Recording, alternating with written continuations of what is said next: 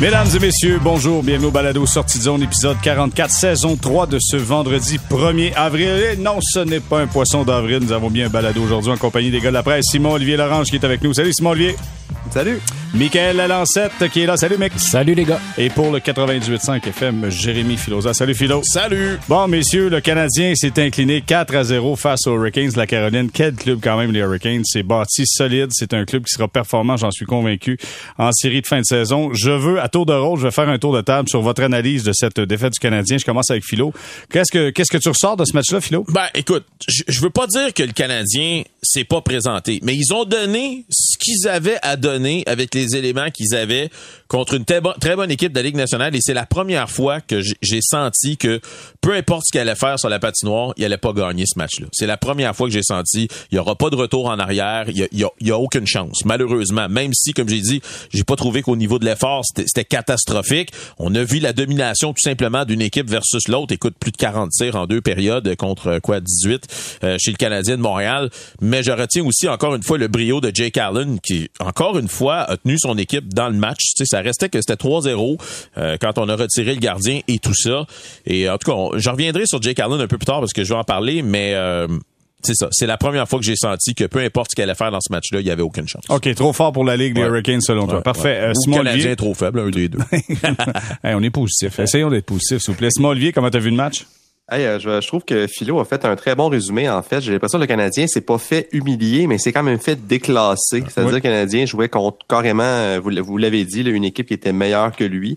Euh, et Nutete Allen, ça aurait pu être euh, carrément un massacre. J'avais un peu le, sentiment que Philo exprimait. Je l'avais un peu pendant le match contre les Panthers, avant que le Canadien amorce une remontée. Je voyais pas ça arriver. Puis la porte s'est ouverte finalement, et c'est là qu'on a surtout, je pense, reconnu ce qui pourrait nuire aux Panthers en, série de, de fin de saison, c'est-à-dire justement peut-être cette incapacité-là à, finir les matchs comme il faut, puis à se laisser euh, à se laisser déranger par différents éléments, alors que les Hurricanes ont une machine beaucoup mieux rodée qui est tout à fait prête à aller en série et à faire un bon bout de chemin.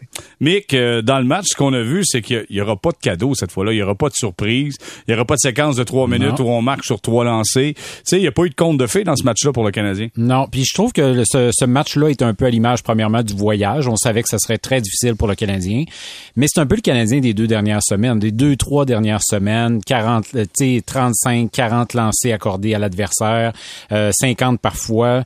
Euh, puis le Canadien est juste pas assez bon pour ces équipes-là. C'est c'est pas euh, c'est pas un, un, désaveu du travail de, de, de Martin Saint-Louis. C'est c'est pas. Mais il y a des éléments aussi qui ressortent dans le jeu du Canadien. Euh, certains joueurs qui en arrachent. donc c'est l'ensemble de l'œuvre. Puis effectivement, tu as raison de le dire. Puis plus cette saison-là va avancer, là, on s'en va dans le dernier crunch de la saison. Puis c'est ça aussi le hockey de série. Ce qui s'en vient après cette saison-là, c'est des séries, c'est des adversaires qui sont bien rodés, euh, qu'il n'y a pas de cadeau, ça joue de façon serrée. Tu sais, hier, là, le Canadien, dès qu'on dès qu'on sentait que les joueurs euh, voulaient essayer de créer quelque chose, c'était étouffé rapidement. C'est une équipe à prendre au sérieux, les Hurricanes. Je trouve qu'on a, on, ben, pas juste moi, là, je suis persuadé que vous êtes d'accord aussi avec ça. On, on parle peut-être pas autant d'eux qu'on devrait dans la course euh, à la Coupe Stanley. Puis c'est tout un club de hockey qui est bien équilibré, qui vient un peu de partout. Alors, euh, bref, ce match-là, il a été un petit peu à l'image du voyage du Canadien. Ben, ils sont durs, honnêtement, les Hurricanes, pour gagner quelque chose. Ça fait longtemps qu'ils n'ont rien fait en série de fin de saison. Mm-hmm. Euh, puis ils ont eu des choix. Puis, ouais, il y a quelques années. écoute, ils sont durs pour produire parce que ça fait longtemps qu'on s'attend à ce que les Hurricanes, avec le talent, on soit en mesure de les voir performer en série. Là, ils ont un bon gardien de but, honnêtement. Frédéric Anderson fait le boulot, ce qu'il faisait pas avec les Leafs de Toronto. Là, il fait avec les Hurricanes. Ça donne une valeur sûre devant le filet des Hurricanes. Ben, c'est avec les Maple Leafs de Toronto, il était bon en saison, Anderson. Hein? C'est vraiment les séries venues que, que ça, touche, ça, ça accrochait dans son cas. Et, et moi, c'est ça. En fait, c'est mon point d'interrogation des Hurricanes avec l'attaque qui est tellement efficace, la défense qui est très solide. Est-ce que Anderson va tenir le fort en série? Euh, les, les Maple Leafs, je pense pas qu'Anderson a été la seule pardonnez-moi, je pense pas que Anderson a été la seule raison de leurs insuccès au cours des dernières années, mais il a été une de ces raisons-là. Fait que c'est vraiment sa chance à lui de prouver que c'est un gardien élite de la Ligue nationale puis qu'il peut aider une équipe à gagner. Ouais, la prochaine question est la suivante. Qu'est-ce que les Hurricanes de la Caroline ont que le Canadien n'a pas? Puis je veux commencer, puis je veux avoir votre point de vue là-dessus. Évidemment, il y a la question du talent, puis je suis convaincu que vous allez en parler, les Chechnikov, les euh, Sébastien Nao, et, etc.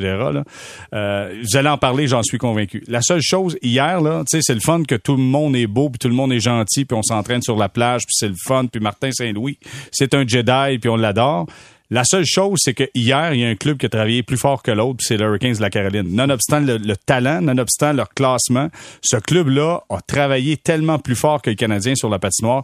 C'est ça qui faisait en sorte que cette équipe-là n'était pas capable de compétitionner hier. Il n'y avait pas d'espace sur la patinoire parce que les Hurricanes étaient partout. Ça, honnêtement, ça se travaille. Là. Si, tu, tu travailles fort, tu es capable d'avoir quelque chose de mieux que qu'est-ce que tu as eu hier, Philo. Mais tu sais, as plusieurs joueurs qui sont qui arrivent à, pas à leur apogée, mais qui sont dans la fleur de l'âge et le noyau de l'équipe, les meilleurs joueurs ont tous ils, ont tous plus ou moins le même âge. Donc, tu t'as pas de gars vieillissants, t'as pas oui, tu as des recrues mais les recrues se joignent quand même euh, au, au, groupe de, de, gars comme euh, Aro et Svechnikov par exemple, euh, Taravainen. Donc, tu sais je trouve que c'est un club qui a été monté. Ils ont eu, ils ont eu de la misère pendant bien des années, puis ils ont souffert. Mais là, ils ont un groupe qui monte en même temps.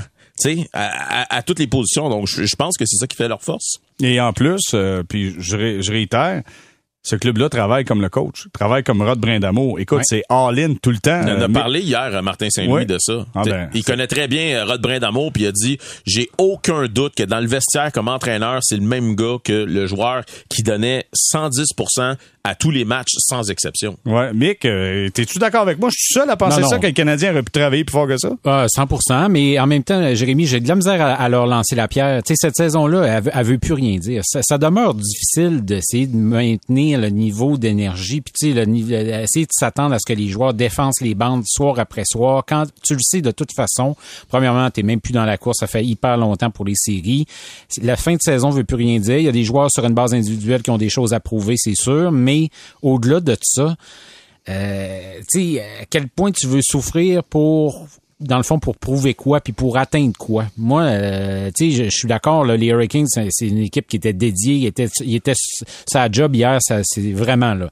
Mais on le voit, c'est une équipe qui prépare pour les, qui se prépare pour les séries, ça, que ça va être toute une guerre de tranchées dans la division.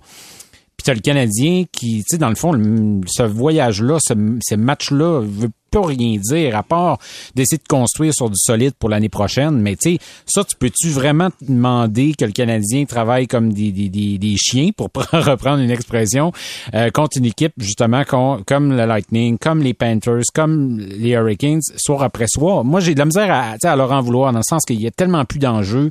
Ça demeure difficile pour même pour n'importe quel entraîneur d'essayer de motiver une équipe à, à travailler, mais le club, le club est dernier dans la ligue. Je le sais, mais t'as pas de motivation à pas jouer comme un club de dernière place, qu'est-ce que tu fais dans la Ligue nationale? Ben, mais c'est sûr. Mais cette équipe-là, quand même, depuis un mois, joue plus comme une équipe de dernière place. Il mérite un meilleur sort. Maintenant, euh, la fin de saison, on le sait, là, les, on l'a dit, l'effet de nouveauté, ça allait se dissiper. Ben là, on, est, on assiste un peu à ça depuis deux semaines. Que, tu le regardes, voilà de toutes les façons, il y a eu des beaux flashs, puis le Canadien il lance pas la serviette, revient encore dans des dans des parties. ça, c'est super bon. Puis je veux dire, euh, même c'est au-delà des attentes de plusieurs. Mais en même temps, la saison avait plus rien dire. Puis ça s'installe ça dans, dans, le quotidien de l'équipe, c'est certain. certain. Hum. Euh, Simon Olivier, je veux t'entendre là-dessus, mais juste avant, notre collègue Jérémy Maugré un peu. Qu'est-ce que tu voulais ajouter? Non, non, moi, moi je pensais euh, je pensais à la situation de Jake Allen, puis je réfléchissais à ce que le directeur général Kent Hughes avait dit quelques jours avant la date limite. Il avait dit on n'a pas l'intention d'échanger un gardien de but. Finalement, on a laissé partir Amen, là, on le sait.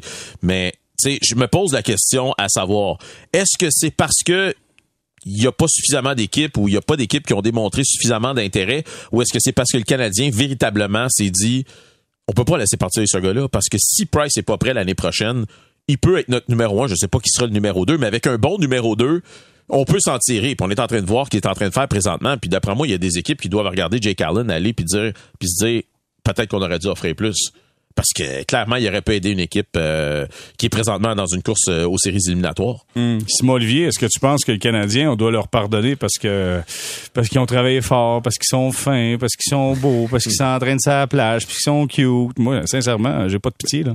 Ben, comme on sait, c'est ma signature d'avoir pitié d'eux autres. Fait que, euh, non, ben, je suis quand même une petite tendance à l'indulgence euh, ces temps-ci, un peu comme disait Mick, le, pour, par le manque d'enjeux, puis c'est parce que c'est dur. Tu sais, il parle beaucoup de créer la culture, d'identité, tout ça, puis je comprends tout ça, puis je comprends l'état d'esprit.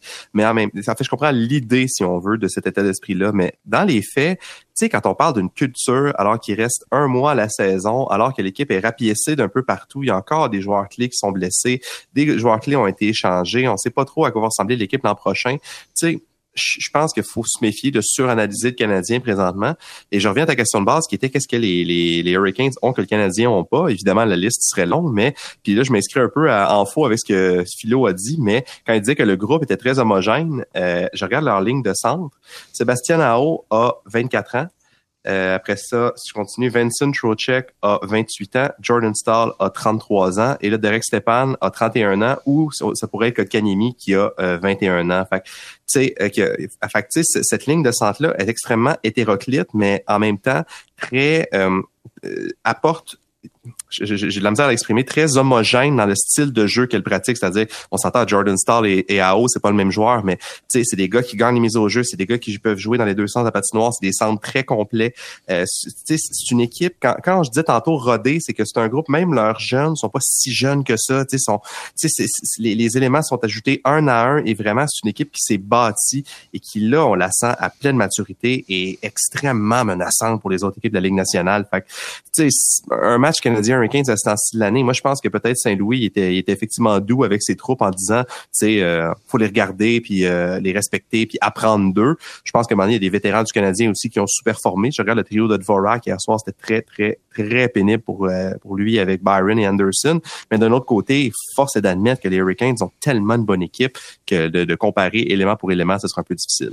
Clairement, mais ce club-là est rendu à un moment, tu le dis, hein, on arrive à maturité là, faut que tu performes dans les séries. Tu sais, c'est un club bâti pour les séries. On travaille comme des séries de fin de saison. Si t'arrives, ce club-là fait poète-poète en série, excusez-moi, mais euh, t'as beau avoir planifié puis avoir un bon groupe homogène, ça amènera rien de plus. Oui, tu vas dominer en saison régulière, mais en série, il se passera absolument rien, là.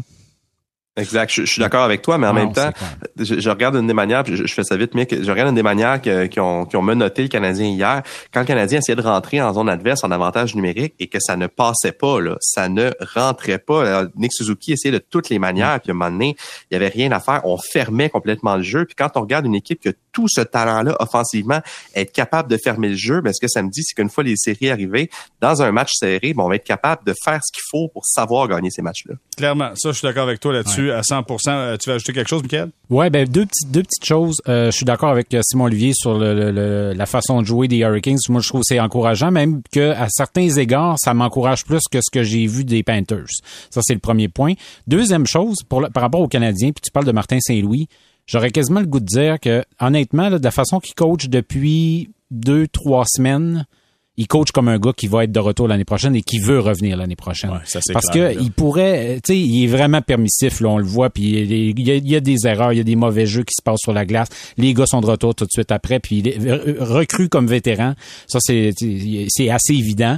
Puis dans ses points de presse, il fait attention, il marche sur la pointe des pieds. Sincèrement, il, je pense que c'est un secret pour personne de toute façon, mais il coach comme un gars qui a en tête de revenir l'année prochaine. je l'ai déjà euh, pris une ou deux fois là, durant ses points de presse à dire l'année prochaine prochaine, on va, ou tu sais, fait que, je veux dire, clairement, il, se transpose déjà à l'année prochaine. Juste dire que dans le match de demain, alors que le Canadien fera face au Lightning à Tampa Bay, euh, ce sera la rentrée de Jordan Harris. Premier match pour lui, ça a été confirmé par Martin Saint-Louis. C'est Wideman qui sera sorti de la formation. Voyez ça comment? Écoute, euh, quel baptême de feu. T'affrontes quand même euh, le Lightning de Tampa Bay. Il y a des chances que tu t'enferges dans tes patins durant un match comme ça. Philo, comment tu vois ça? Ben, écoute, moi, je, je pense pas nécessairement seulement au match de demain, parce qu'on aurait pu faire jouer dans le dernier match. Là, on a décidé d'attendre un match de plus. Mais tu sais, je, regarde l'ensemble global des jeunes défenseurs du Canadien. Puis, tu sais, je, je, ça m'excite quand même de voir ce qu'on a. Là, faut pas que la transition se fasse trop rapidement non plus. Euh, tu sais, on, on, a, déjà Romanov qui est quand même assez jeune, mais il va en être à sa troisième saison. Harris, Mayu dans quelques années, euh, Barron, Schooneman, Goulet. Écoute, euh, il va avoir, euh, ça va se bousculer. Mais comment tu fais pour assurer cette transition? Sans te débarrasser de tout le monde, tes vétérans, défenseurs, mais t'assurer que ces gars-là rentrent tranquillement dans la ligue, il y a de la place pour tout le monde, puis tout le monde ait la chance de se développer puis jouer. Euh... T'es fait rentrer contre Tampa Bay. non, mais c'est vrai, pareil, t'as pas le choix. Moi, j'ai pas de problème, j'ai pas de problème avec Simon ça. Olivier, t'en penses quoi? Ben moi je pense qu'effectivement présentement il a pas de ce que ça montre c'est que le Canadien ne le protège pas puis je pense que c'est une bonne chose. C'est-à-dire tu sais on aurait pu attendre le retour à Montréal. Je sais pas c'est qui l'adversaire. Je pense que c'est sénateur d'Ottawa. sénateur. bon ça aurait pu être les sénateurs en revenant tu sais mais après ça quel intérêt? Tu sais Harris ce qu'il veut c'est jouer jouer contre les meilleurs. Et c'est la chance qu'on va lui donner. Puis j'aime bien qu'on lui donne la place de Wideman parce que ce que ça dit c'est que en fait le fait qu'on retire Wideman et non pas Schooneman alors que Harris est un gaucher euh, ben ça dit qu'on est prêt à donner du temps de jeu en avantage numérique à Justin Barron, qui est un droitier puis qui déjà a eu sa chance puis qui a déjà vu son temps de glace augmenter en trois matchs. Fait tu je trouve qu'on on est vraiment, tu sais, on, on, profite de ces matchs-là qui comptent pas, mais qui sont quand même significatifs parce qu'on peut se mesurer à des bonnes équipes pour tester les jeunes, pour les défier. Puis, ben Harris, euh, c'est ça, ça va être tout un baptême, ça, ça va aller vite, puis c'est correct, c'est c'est comme ça qu'on apprend. Ok, mais là, moi je trouve qu'on souffre un peu de pensée magique parce que là, Jordan Harris rentre. T'as parlé, euh, Simon Olivier, de Byron qui a du temps d'avantage numérique. Là, il y en a qui nous parlent de Strobel. Là, on a Norlinder qui avait joué des matchs en, début de saison qui est retourné, euh, qui est retourné dans son pays. Sincèrement, pensez-vous que ce club-là sera capable d'être compétitif si Ben Sherrod est plus là, si on veut échanger Jeff Petrie durant l'année et que tu rentres Byron, Harris, Struble, Norlinder et tu penses être compétitif? C'est impossible. C'est sûr que non. C'est sûr que non. Ben non, c'est ben, je, je, suis bien d'accord avec ça. Il faut oublier ça. Là. Hey, c'est, déjà hyper difficile pour des, des recrues qui ont un peu d'expérience dans le hockey professionnel, Ligue américaine, de faire le saut dans la Ligue nationale puis d'avoir un poste de régulier. Là. Et ça n'a pas été simple pour Romanov. Et il avait joué professionnel en Russie là, avant de venir euh, avant de venir ici en Amérique du Nord. Donc, ça, c'est la première chose. Deuxième élément, les, surtout les gars des collèges américains, hey, euh, la cadence de match, là, déjà là, c'est, hyper intense pour eux moi, je trouve c'est rêvé en ce moment, justement, de donner des occasions à des jeunes, à Barron, à Harris, mais la game, va complètement changer l'année prochaine parce que euh, là, le jeu des attentes va être là. Euh, et s'il y a d'autres euh, défenseurs, des vétérans, des gars qui ont de l'expérience qui sont plus là, tu sais, à ces gars-là, ils vont étouffer. Là. Ça va être beaucoup trop pour eux. Et c'est pour ça que moi, j'étais de ceux qui disaient, s'il y a une façon de, de garder Charrot à Montréal, ça, aurait été un bon mentor pour ces gars-là. Maintenant, il y a, d'autres vétérans qui vont devoir être meilleurs parce que euh, de la façon que des choses se passent en ce moment, il y a plein de jeunes qui, se pointent, mais il va falloir des vétérans pour les épauler parce que c'est pas vrai que tu passes de recrues euh, dans, la NCAA puis tu montes dans la Ligue nationale puis t'es prêt. Oubliez ça. À moins des exceptionnels et même à ça, ils, ont une période d'adaptation qui est quand même importante pour faire le saut et être dominant. Puis, euh, j'ajoute là-dedans, puis Philo, je vais t'entendre là-dessus, là, David Savard devra augmenter son niveau de jeu. Parce que tu sais c'est difficile. Oui il a marqué des buts récemment. Bravo à lui mais c'est difficile défensivement. Puis si tu veux être un mentor c'est pas comme ça que ça fonctionne je veux pas être sévère puis je veux pas chialer, je veux pas chialer pour chialer.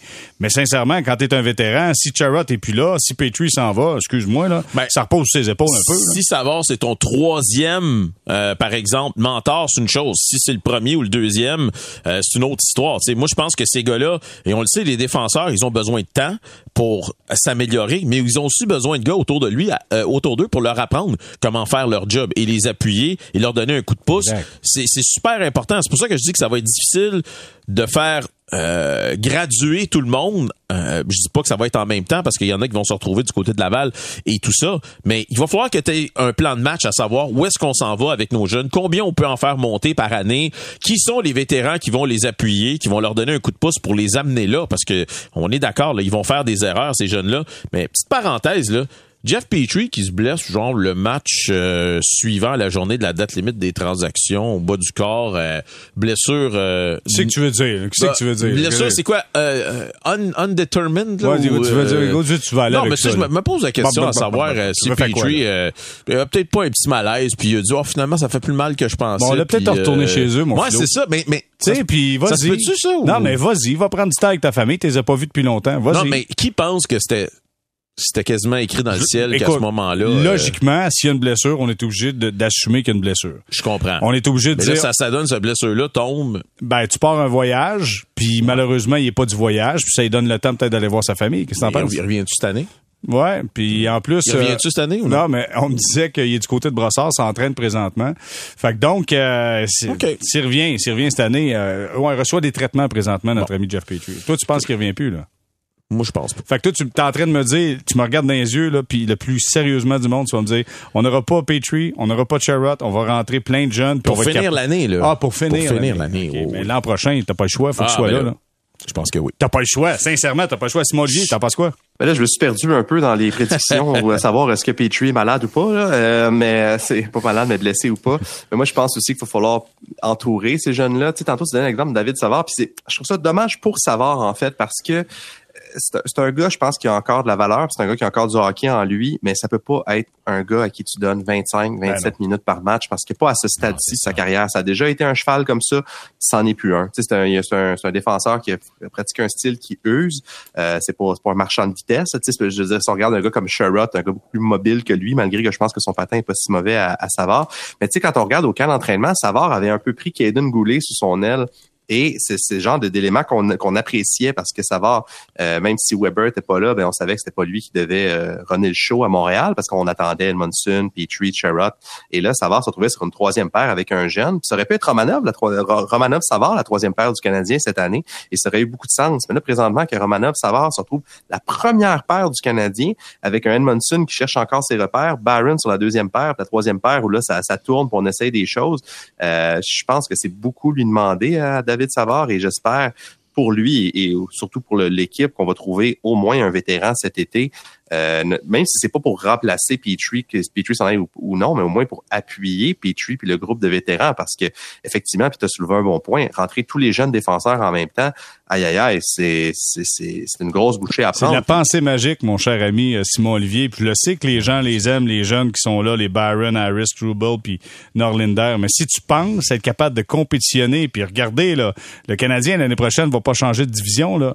Il va toujours y avoir la Floride, il va toujours y avoir Tampa Bay il va toujours y avoir les Bruins de Boston, il va toujours y avoir Toronto. Fait que si tu penses compétitionner avec les jeunes, oublie ça, ça arrivera jamais, mais jamais dans 100 ans, là. En fait, c'est en plein ça, puis, mais c'est correct ça. C'est ça l'affaire, c'est que c'est difficile de, de, de, conceptualiser l'idée que ben c'est correct qu'ils vont perdre, puis c'est correct qu'ils vont être pas très bons pendant un an, deux ans, trois ans. Puis je sais que comme partisan, ça, ça peut être frustrant, mais je veux dire, si on accepte l'idée de la reconstruction, mais c'est ça qu'on accepte. Puis quand on regarde l'âge de ces défenseurs-là, présentement, qui ont 20, 21, 22 ans, ben quand ils vont arriver dans leurs très fortes années, quand ils vont être rendus à 23, 24, 25 ans, ben c'est là que la fenêtre du Canadien va être à son meilleur, alors que peut-être que la fenêtre des autres équipes va s'être fermée. On regarde les Panthers, leurs joueurs étoiles vont avoir vieilli. Les Maple Leafs, peut-être, vont avoir explosé cinq fois d'ici là, si jamais ils n'ont pas encore gagné la Coupe Stanley. Euh, les Bruins, le, noyau va finir par se défaire. Fait que le, Canadien, là, présentement, je pense que je pense que Hughes envoie des signaux assez clairs et pas dans une démarche à court terme du tout, du tout, du tout. Et quand on parle de moyen long terme, c'est pas un, c'est pas six mois, c'est pas un an, c'est au moins deux à trois ans, mm. selon moi. Ouais, j'ai l'impression quand il dit on va être actif sur le marché des joueurs autonomes, c'est qu'il y a un propriétaire qui a dit c'est quoi, moi je veux vendre des tickets puis le club faut qu'il soit excitant, faut qu'il participe. Du moins qu'il y a une chance de participer aux séries. Si t'es largué en plein mois de décembre, déjà, euh, ça va devenir euh, difficile, clairement. Puis un autre point, puis euh, Mick, je veux t'entendre là-dessus. Tu sais, Martin Saint-Louis, là, on dit, ah, il va revenir, il va revenir. Mais le jeune, là, c'est un jeune coach. Là. Y a-tu le goût vraiment d'embarquer avec ses bottes de travail puis son casque puis dire, moi, je fais partie de la reconstruction? Ou ben non, le gars, il veut essayer de se monter une fiche, de se monter quelque chose, une réputation à travers la Ligue nationale de hockey, Mick? Ben, écoute, sinon, il serait pas venu à Montréal. Là. Si c'était juste de ça, avec le défi, avec l'ampleur du, du marasme puis euh, l'équipe dans la dernière place et tout ça, si son plan, c'était vraiment d'essayer de, de, causer, faire, tu sais, provoquer une surprise puis de relancer cette équipe-là en l'espace d'un an puis euh, essayer de gagner des matchs. Euh, il est pas il est pas allé dans bonne dans, dans, dans, dans la bonne organisation là sincèrement. Donc moi je pense qu'il connaissant son caractère mais Excuse-moi, connaissant son caractère, ça pourrait pas être justement pour ça qu'il soit venu? Parce que lui le défi, il pense qu'il est capable de le relever? Ouais, oui, assurément, mais ce qu'on voit de lui, c'est qu'il a l'air d'être prêt à, être patient puis de vouloir enseigner. C'est ce qui nous montre en tout cas depuis le début. Je sais pas, est-ce que c'est ça euh, intrinsèquement, c'est ça. Il voit-tu faire ça pendant deux, pendant trois, ans? C'est la question parce que tu sais, ce qu'on est en train de parler là, le scénario des, des, des, jeunes défenseurs qui arrivent à Montréal l'année prochaine qui se taillent un poste, mais ben, ça va être long là. Ça, sera pas beau certains soirs. Ça va, ça va être très très très pénible. Tu sincèrement, pour être capable d'épauler ces gars-là dans dans, dans rentrer deux, trois, là, qui sont capables de jouer 26, 27 minutes pour essayer de compenser puis enlever de la pression. Une chance que Romanov, dans le moment, est, bon puis est capable de, de jouer autant. Parce que sinon, ça serait hyper difficile. Tu sais, les, les, défenseurs, ça a toujours été ça. C'est comme si que on est en train de tomber. Euh, il y a beaucoup de, tu sais, il y a beaucoup de gens qui ils jouent à Xbox, ils jouent à, à, PlayStation, peu importe, les jeux vidéo de, de, de hockey de, de, notre époque. Et c'est comme si qu'on s'amuse à faire des line-up, puis là, parce que ça fonctionne dans les jeux vidéo, ça c'est comme ça que ça marche dans la Ligue nationale. Oh, mais c'est pas oh. comme ça. Mais Owen Power qui est premier allé, au total. T'es allé chercher le livre de Marc Bergevin pour nous sortir celle-là là. Ben non, mais c'est ça pareil. C'est ça pareil. Hey, Owen Power, qui est premier choix au total dans la Ligue nationale, il, saute même pas directement dans la LNH. Puis il va, avoir besoin de temps. Il est bon en maudit, mais il va avoir besoin de temps.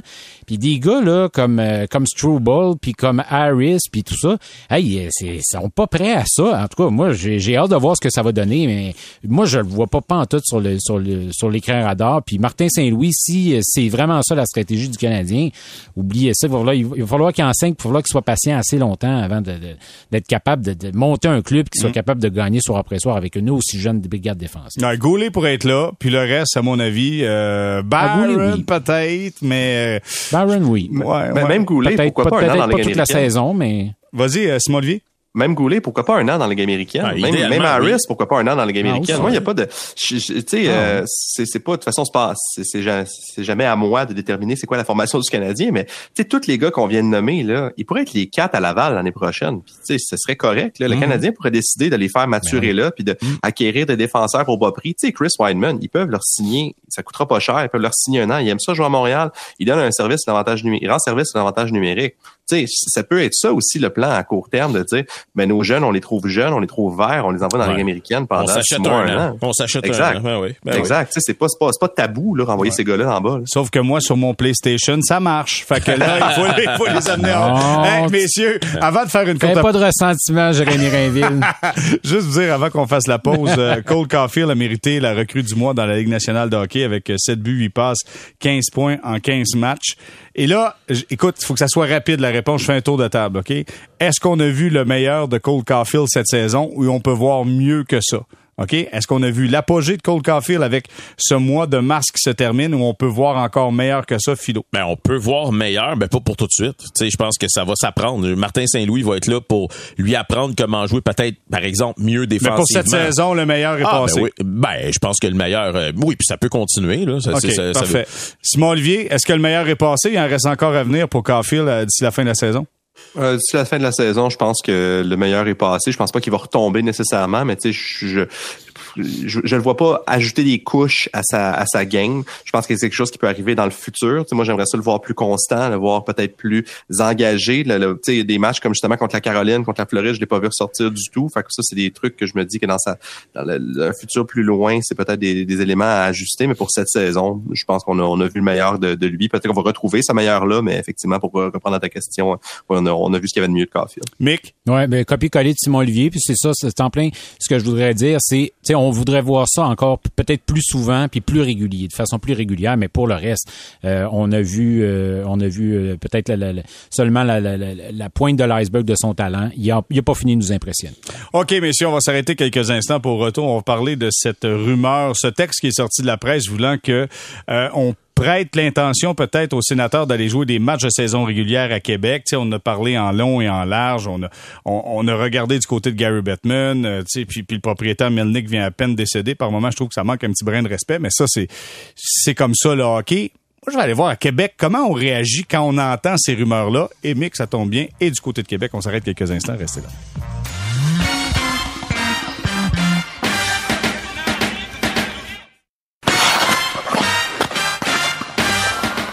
On est de retour au balado Sortie de zone, épisode de 44, saison 3, avec Simon Olivier Lorange, Michael Lalancette et Jérémy Filozac sont avec nous.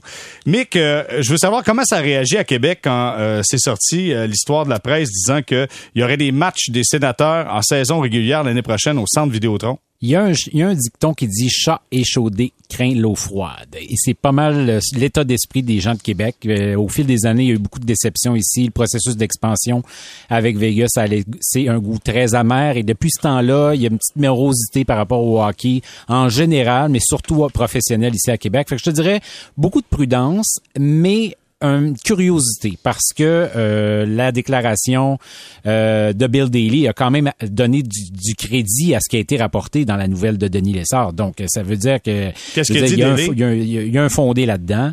Euh, il a dit que c'était vrai, que dans le fond, il y a, il y a des pourparlers, mais que si on est encore dans, il y a rien de, de, de concret, il y a rien de d'avancé sais, ça, c'est quand même une admission assez, euh, même qui m'a laissé un peu, euh, tu sais, euh, pantois, dans le sens que je me suis dit, c'est rare que la Ligue nationale, euh, sais, donne de l'eau au moulin quand il y a des, il y a des sources, par exemple, euh, Anthony Leblanc du côté d'Ottawa, qui disait, non, non, attention, là, c'était une boutade, puis on a fait juste jaser ça de même sur le coin d'une table. Le projet, c'est le championnat du monde. Bill Daly, c'est celui de tout le monde qui a parlé après l'article de Denis, qui est allé le plus loin. Fait que ça, ça veut dire quand même qu'il y a, y a quelque chose. Le problème ici à Québec, et ça, je sais que ça, ça a notamment euh, déstabilisé plusieurs personnes dans le dossier, c'est que ça sort beaucoup trop tôt ben, dans le sens qu'il n'y a rien d'attaché. Euh, le timing il est pourri, comme tu le dis. Euh, fait que c'est sûr que c'est pas bon pour ce dossier-là que ça sorte maintenant. Mais je pense qu'il y a du vrai là-dedans. Il y a le dossier du, de l'histoire du championnat du monde junior. Le ministre Girard a voulu mettre ça beaucoup de l'avant. Anthony Leblanc, ils ont, essayé un petit peu de noyer le poisson dans mmh. l'histoire du mondial junior. Mais les deux dossiers, ils sont intimement liés. Il y a un réel projet sur l'histoire des cinq parties, mais est-ce que la fuite dans les médias va faire couler tout le reste? C'est un peu ce que nous, à Québec, on, craint là, dans le moment. OK. Euh, Simon Olivier, toi, tu vois ça comment? Ben, je vois ça comment. Tu sais, moi, c'est ça, c'est, aussi c'est mon journal qui l'a sorti, puis c'est euh, possiblement le, meilleur euh, courriériste parlementaire de, l'histoire du journal ou du journaliste au Québec qui l'a sorti. Fait que je porte à croire qu'il y a de la vérité là-dedans. Puis c'est, je comprends, je rejoins un peu Michael quand il dit que le timing est un peu malheureux dans le sens où, tu sais, je, je, comprends que c'est le gouvernement du Québec qui qui, qui a donné ça. En fait, quelqu'un au gouvernement du Québec a donné ça à Denis Lessard. Je, je peux pas, je peux pas le confirmer. C'est une hypothèse que j'ai. Euh, peut-être qu'on aurait voulu ailleurs attendre un peu. Je sais pas s'il y a eu de l'enthousiasme ou dans, dans, un des cabinets. Euh, moi, je trouve ça particulier pour les sénateurs d'Ottawa. Je comprends pas vraiment. Euh, je, pourrais comprendre que le message soit perçu, soit perçu négativement, surtout que euh, on cherche, on, veut un nouvel amphithéâtre à Ottawa, puis comme la Ligue nationale est bonne pour mettre la pression sur une équipe qui veut se construire un amphithéâtre, je trouve que c'est assez convenient d'avoir tout à coup des matchs à Québec. On a toujours un peu redouté pour Québec que ça devienne un, un levier de négociation pour euh, mettre de la pression sur d'autres. Fait que c'est, en fait, c'est, une histoire typique de la Ligue nationale. C'est, un peu bizarre, c'est un peu tout croche. On sait pas trop ce qui est vrai, mais je, rejoins encore Mick pour dire, ben, si Bill Daly confirme, euh, c'est, c'est, c'est, faut, faut, faut, croire qu'il n'y a pas de fumée sans feu. Hum, et je reprends une portion du texte de Denis Lessard dans la presse qui disait que c'est Batman lui-même qui a avancé le scénario à la mi-janvier en discutant avec euh, les autorités du gouvernement du Québec en disant que ça pourrait être une possibilité. Donc, on, on avait prévu tout ça. Anthony Leblanc On le parlait, c'est euh, vice-président aux affaires corporatives, je crois, du côté des sénateurs d'Ottawa. Lui a dit non, non, écoutez, comme tu disais, Michael, c'était juste discuté euh, sur la table il y a quand même quelque chose en arrière de tout ça. Mais tu sais, ben, imaginez-vous sérieusement qu'un club de la Ligue nationale prend cinq matchs et va les jouer dans une autre ville? C'est comme difficile à imaginer, euh, Philo. Bah, mais on l'a vu dans d'autres sports. On a vu euh, les Expos qui ont joué euh, à Porto Rico. Ils ont même joué des matchs préparatoires à Washington l'année avant qu'ils ont déménagé mm. là-bas. Mais le club appartenait au baseball majeur à l'époque. Oui, exactement. T'as raison. Mais oui, il y a des situations où des équipes vont aller jouer dans d'autres marchés pour tester ces marchés-là. Euh, pour moi, la, réalité, c'est que tout ça fait beaucoup de sens parce que Eugene Melnick a déjà, à un certain moment donné, parlé de Québec, puis il a dit si ça fait pas Ottawa, euh, on s'en ira à Québec et tout ça. Là, la réalité, c'est qu'on se retrouve dans un marché où t'as plus de propriétaires, puis t'as pas de building c'est ça la réalité. Donc, ils ont deux prises contre eux et ça regarde pas bien. De l'autre côté, tu as déjà un édifice qui est prêt à recevoir une équipe. Euh, pour ce qui est des propriétaires, je ne sais pas, je suis pas certain, mais ça fait plein de sens pour moi que la Ligue nationale va vouloir étudier ce dossier-là. Et si vraiment on n'est pas capable de trouver des solutions à Ottawa, puis là, non seulement les solutions que je cherchais pour essayer de faire bâtir un autre euh, édifice, ben le gars qui était là en place n'est plus n'est plus là, ben ça ouvre toutes sortes de possibilités écoute, je, je sais que je, ne ferai pas plaisir aux gens qui nous écoutent là, de, de Gatineau qui, qui, aiment les sénateurs et tout ça, là, mais y a-tu bien du monde, à part des gens à Ottawa, qui, qui, qui, qui sauteraient des rideaux ben, si Ottawa déménageait à Québec? Je pense que c'est la seule façon que Gary Bettman accepterait pour vrai de mettre un club à Québec si s'il déplaçait une autre équipe canadienne. Mais ça, tu as raison là-dessus. Mais Elliot Friedman a dit tout récemment que la Ligue voyait les sénateurs avec un nouvel amphithéâtre dans le centre-ville, Ben, avec une organisation idéalement. forte. Ben ouais. C'est comme ça qu'on perçoit les sénateurs d'Ottawa. Évidemment, ça va dépendre de la descendance. Là. Les deux filles de Melnick, euh, qu'est-ce qu'elles vont vouloir faire avec, euh, avec cette franchise-là? Et encore là, on n'a pas tous les détails de qui va s'occuper officiellement de quoi euh, du côté de l'organisation des sénateurs. Mais tu sais, on garde, on veut tenter de garder l'image forte des sénateurs d'Ottawa présentement d'un point de vue organisationnel. Ça sera difficile, mais c'est ce que la Ligue veut projeter aussi, là. Mick? Oui, ben tout à fait. Je suis, parfaitement d'accord avec ça. C'est pour ça qu'il y a beaucoup de scepticisme ici à Québec.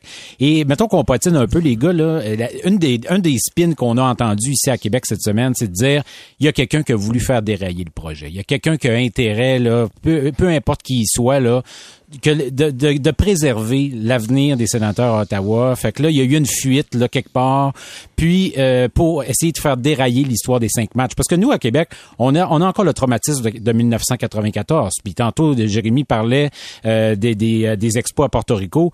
Nous, on se souvient très bien de Canadiens nordiques à Phoenix, en Arizona, l'année précédant le déménagement des, euh, des Nordiques vers le Colorado. Puis, euh, tu sais, euh, la, minute que tu mets le main, la- la- la- le, pied dans, dans un lieu neutre pour jouer un de tes matchs à domicile, tu es déjà dans le trouble. Puis, dans le fond, c'est quasiment la mort annoncée de ton organisation. On le sait que la Ligue nationale va se servir de, de oui, de Québec parce qu'ils l'ont déjà fait dans le passé, de tout ce qu'ils peuvent pour essayer d'avoir un rapport de force. Un, avec le marché d'Ottawa. Deux, pour préserver euh, l'équilibre Est-Ouest. Gary Bettman, c'est un politicien. Moi, je suis persuadé, s'il a amené ça dans le meeting avec les gens de Québec, c'est qu'il avait une idée en tête et c'est d'utiliser le marché de Québec pour euh, effet de levier. Puis tant mieux si ça peut euh, provoquer à Ottawa, piquer les, gens d'Ottawa, parce que là, c'est sûr que tu sais, je les comprends en ce moment là, ils sont insultés, ils se disent, hey, c'est pas vrai que nous on va laisser aller notre équipe comme ça. Alors est-ce qu'il y a des hommes d'affaires qui vont se lever, qui vont dire, nous on veut construire un édifice au centre-ville d'Ottawa, on va racheter cette équipe-là et on va la garder dans la capitale fédérale. Tu sais, sincèrement, il y a un jeu de politique. Ah, là, il va falloir changer- il va falloir changer la de presse, propriétaire. euh, Excuse-moi, Mick, je t'ai interrompu, mais ah, mais que- c'est sûr. Mais je pense que ça s'en vient. Oui, c'est ça. Il va falloir changer de propriétaire absolument. Et là, avec les nouveaux propriétaires, peut-être qu'on sera en mesure de développer parce qu'on se souviendra que Melnick était poursuite contre poursuite avec d'anciens Exact. associés pour développer Ah, les plaines le Breton. Fait que donc là, on- il y avait il y avait beaucoup de tumulte alentour du propriétaire Melnick, malheureusement qui est, qui est décédé, mais ça va peut-être faciliter le travail si on arrive Non, mais justement. on s'entend-tu que la solution de Québec est beaucoup plus facile? Tu trouves un propriétaire qui veut acheter l'équipe, peu importe qu'il soit du Québec ou autre, puis tu as un building qui est prêt. Mais il n'y a pas un commissaire qui aime ça voir un club changer de place. C'est sûr, Ça, je suis d'accord avec toi. Mais tu sais, je veux dire, si Atlanta euh, est déménagé à Winnipeg, et Ottawa peut déménager à Québec, là, on s'entend là-dessus. Je pense pas que Gary Bettman euh, va en perdre du sommeil euh, euh, une fois que c'est fait. Ça prend quelqu'un qui est propriétaire aussi à Québec. là. Non, mais c'est ça, je te dis. Hmm. Tu trouves un propriétaire, le building est déjà là. Tu sais, tandis qu'à Ottawa, c'est beaucoup plus complexe. Mais morale de l'histoire, messieurs, là, puis on va terminer sur le dossier. Morale de l'histoire, encore une fois, ce que je comprends, moi, à travers les lectures que j'ai faites, c'est que Gary Bettman, c'est le grand chef de la Ligue nationale de hockey. Quand Gary dit, on, hey, on pourrait faire ça, c'est pas mal ça qu'on fait. Fait que si Gary Bettman, dans le texte de Denis Lassard, a dit au gouvernement du Québec, eh, regardez la possibilité par des matchs de saison régulière euh, des sénateurs d'Ottawa, c'est parce que ça se peut qu'il y ait des matchs de saison régulière avec, euh, avec les sénateurs du côté du Colisée Vidéotron au Québec, parce que Gary l'a dit. C'est lui le chef. Simon Olivier, on se me trompe pas en disant ça, là. C'est Ben le boss, là. C'est l'évidence en fait, c'est qu'on peut on, on peut essayer de spéculer sur ceci ou cela toute la journée. Si effectivement Batman a lancé dans la conversation avec Éric Girard, hey, on pourrait jouer cinq, on pourrait la Ligue les sénateurs d'Ottawa pourraient Ouais. jouer cinq matchs à Québec. Il y a, il y a rien de ça qui est par hasard. Gary Bettman c'est un très fin calculateur, c'est un fin négociateur. Il fait, il, aime faire les choses à sa manière, en coulisses, sans trop faire de bruit. Et là jusque jusque là, jusqu'à temps que ça sorte, ça faisait pas de bruit effectivement. Mais je rejoins complètement Jérémy quand il dit quand, quand il dit que euh, c'est pas un hasard si c'est les sénateurs. Tu sais, on fait pas jouer cinq matchs des Coyotes de l'Arizona. Là, je comprends, le, faisons abstraction de la distance, là, mais tu sais, on fait pas jouer cinq matchs d'un- marché qui, qui ou cinq matchs de- du Canadien en Québec. Ça aurait pu être ça aussi la négociation de dire le Canadien prend tous les prend tout l'argent, mais va jouer cinq matchs de saison à Québec parce qu'on veut pousser une candidature de Québec. Tu sais, je veux dire, on, on, on pourrait aller loin là-dedans. Non, non, on prend un marché justement qui est un, peu moribond, qui est à la recherche d'un aréna, puis on dit oh, on va aller faire jouer cinq matchs à Québec. Ah ouais, tu quel hasard. Fait non, je, reconnais beaucoup Gary Bettman, puis comme tu le dis, euh, c'est lui le patron, puis ça changera pas. Et puis je vais vous dire une chose, ça va tuer le marché d'Ottawa si t'envoies cinq matchs de saison régulière à Québec. Imaginez-vous là, t'es des partenaires financiers qui sont là, puis pendant cinq matchs, ah. quitte pour t'en aller à Québec. Voyons non, c'est quoi cette histoire-là? À part mettre de la pression sur le marché d'Ottawa, c'est vraiment pas sexy là. Et à partir de là, puis excusez-moi là, m'a faire une petite sortie en règle, mais à partir de là, laissez donc tranquille les gens de Québec. Si tu es sérieux dans ce que tu veux faire, tu as des démarches sérieuses avec un club, parfait. Mais sinon, arrêtez d'utiliser Québec comme levier de négociation pour faire monter d'autres marchés. À un moment donné, ça fait. Là où je te rejoins, c'est parce que tu sais c'est quoi la valeur de Québec. Là. Je veux dire, tu as eu des matchs préparatoires du Canadien pendant des années. T'as pas besoin de faire de concours philo en plus. C'est ça, exactement. Donc, tu sais, as-tu vraiment besoin de le tester le marché? Moi, je pense qu'on se sert de ça pour mettre pression sur Ottawa. Mais attention, si on n'est pas capable de, de mener ce projet-là à bon port, euh, du côté d'Ottawa, ben éventuellement, il va falloir prendre une décision. OK, il y a une voix d'outre-tombe qui vient de me tomber dans l'oreille. D'après moi, c'est un Montréalais qui dit, tu sais, c'est quoi la valeur de Québec? T'as quitté l'équipe, t'as quitté la ville plutôt et t'es parti ailleurs. aïe, aïe, aïe, ça fait mal. Ah, les mauvaises langues. Aïe, aïe, aïe. OK, on va s'arrêter là-dessus pour retour. On se parlait d'Austin Matthews. Hey, 50 buts pour Matthews. C'était dans un filet désert, pas très sexy, mais quand même 50e but pour lui, Austin Matthews. Est-ce que ce gars-là doit absolument gagner en série pour devenir l'icône tant attendu du côté de Toronto. On en parle au retour. Restez là.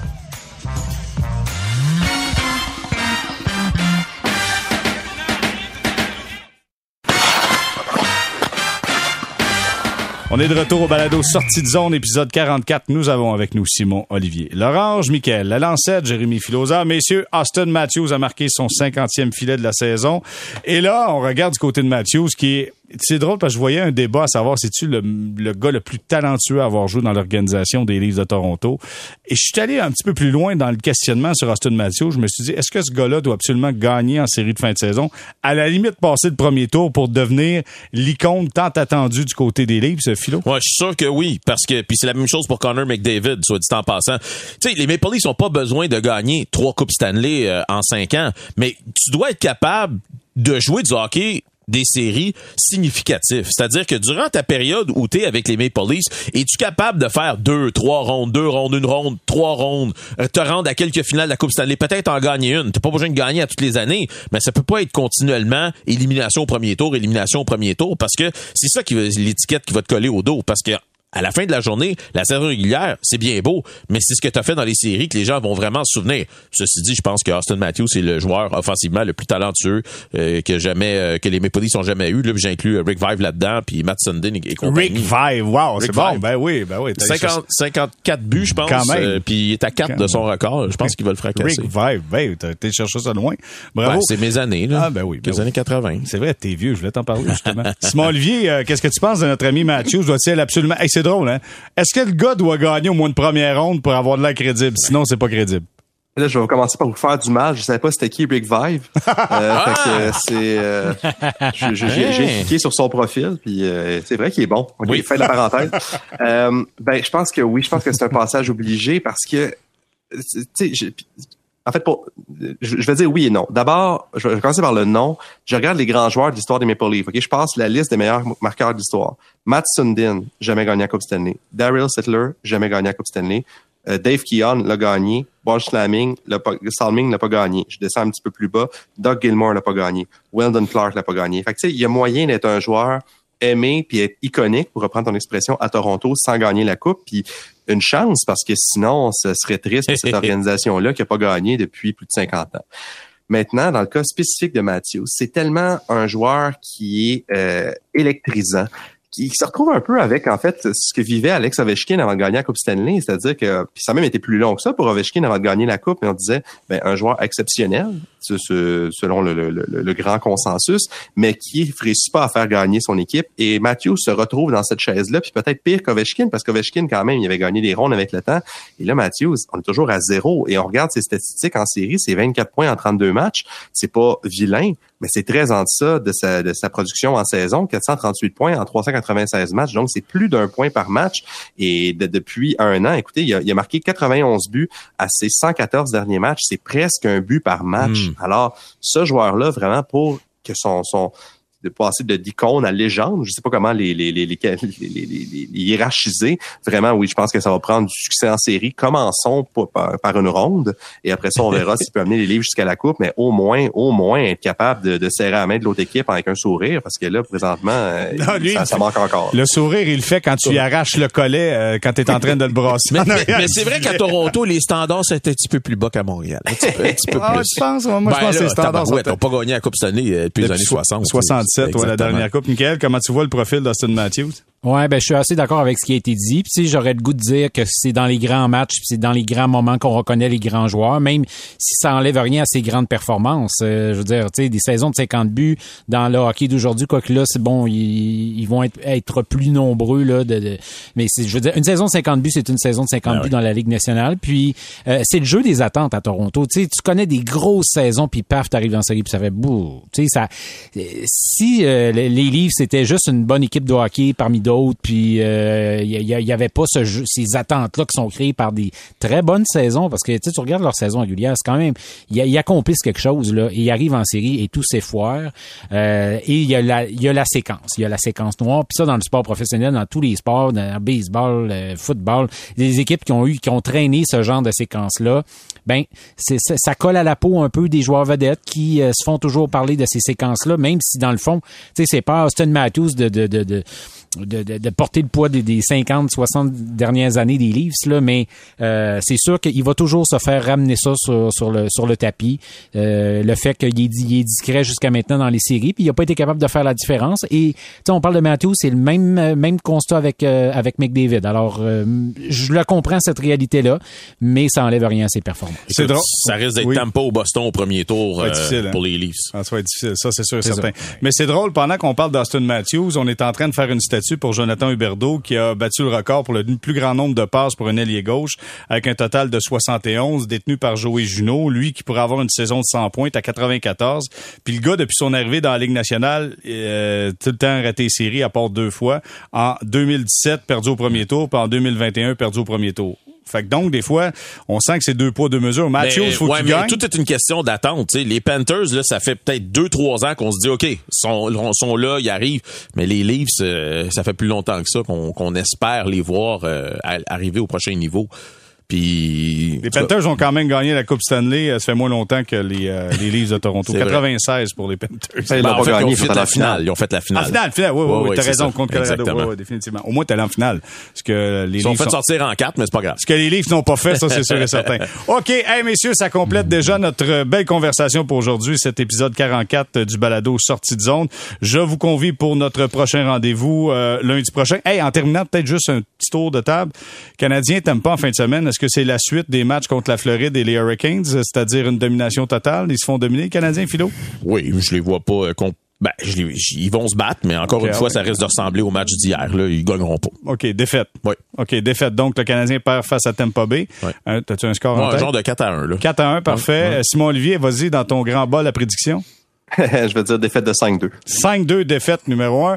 Et notre ami Michael, du côté de Québec, euh, qu'est-ce qui va se passer avec le Canadien face au Lightning de Tampa Bay?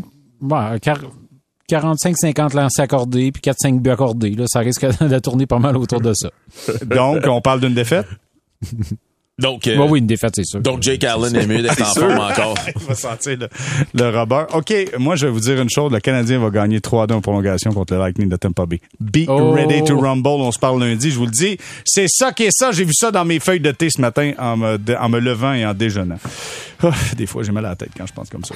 Notre ami euh, Jérémy Filosa, merci d'avoir été nous, avec nous. Simon Olivier Larange, merci d'avoir été là.